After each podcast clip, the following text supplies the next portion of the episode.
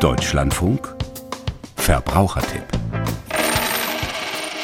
Frisch gemahlen schmeckt Pfeffer intensiver und für viele andere Gewürze gilt das auch. Beim Mahlen werden ätherische Öle genau zur gewünschten Zeit freigesetzt. In fertig gemahlenen Gewürzen hätten sie sich längst verflüchtigt. Allerdings rieselt bei manchen Gewürzmühlen auch Mikroplastik auf den Teller. Sabine Krüger sagt Ihnen, wo Sie aufpassen sollten.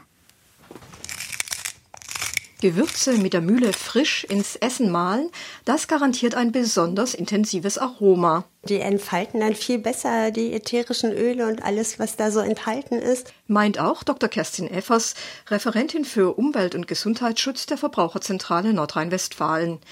Allerdings kann es sein, dass wir uns dabei nicht nur Salz und Pfeffer auf den Teller streuen, sondern gleich auch noch einige Prisen Mikroplastik. Das hat eine aktuelle Studie aufgedeckt. Die Universität Münster und das Chemische und Veterinäruntersuchungsamt, die haben herausgefunden, dass Mühlen, die ein Kunststoffmalwerk haben, Mikroplastik ins Essen rieseln lassen. Und zwar mehrere tausend Partikel pro 100 Milligramm Salz. Sehr klein müssen diese Mikroplastikpartikel sein, denn 100 Milligramm Salz, das ist gerade mal ungefähr eine Messerspitze.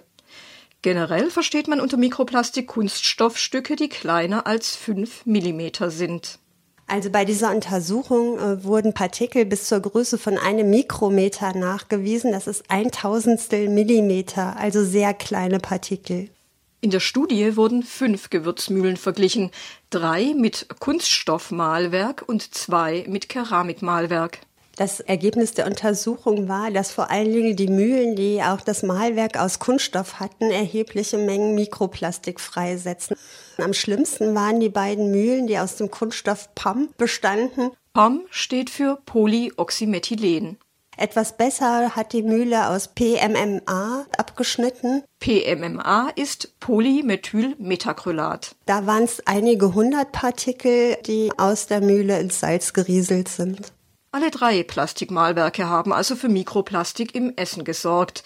Aber was passiert dann in unseren Körpern, wenn wir unfreiwillig mit Mikroplastik würzen? Das ist tatsächlich noch nicht abschließend untersucht. Also größere Partikel rutschen wahrscheinlich einfach durch und werden wieder ausgeschieden.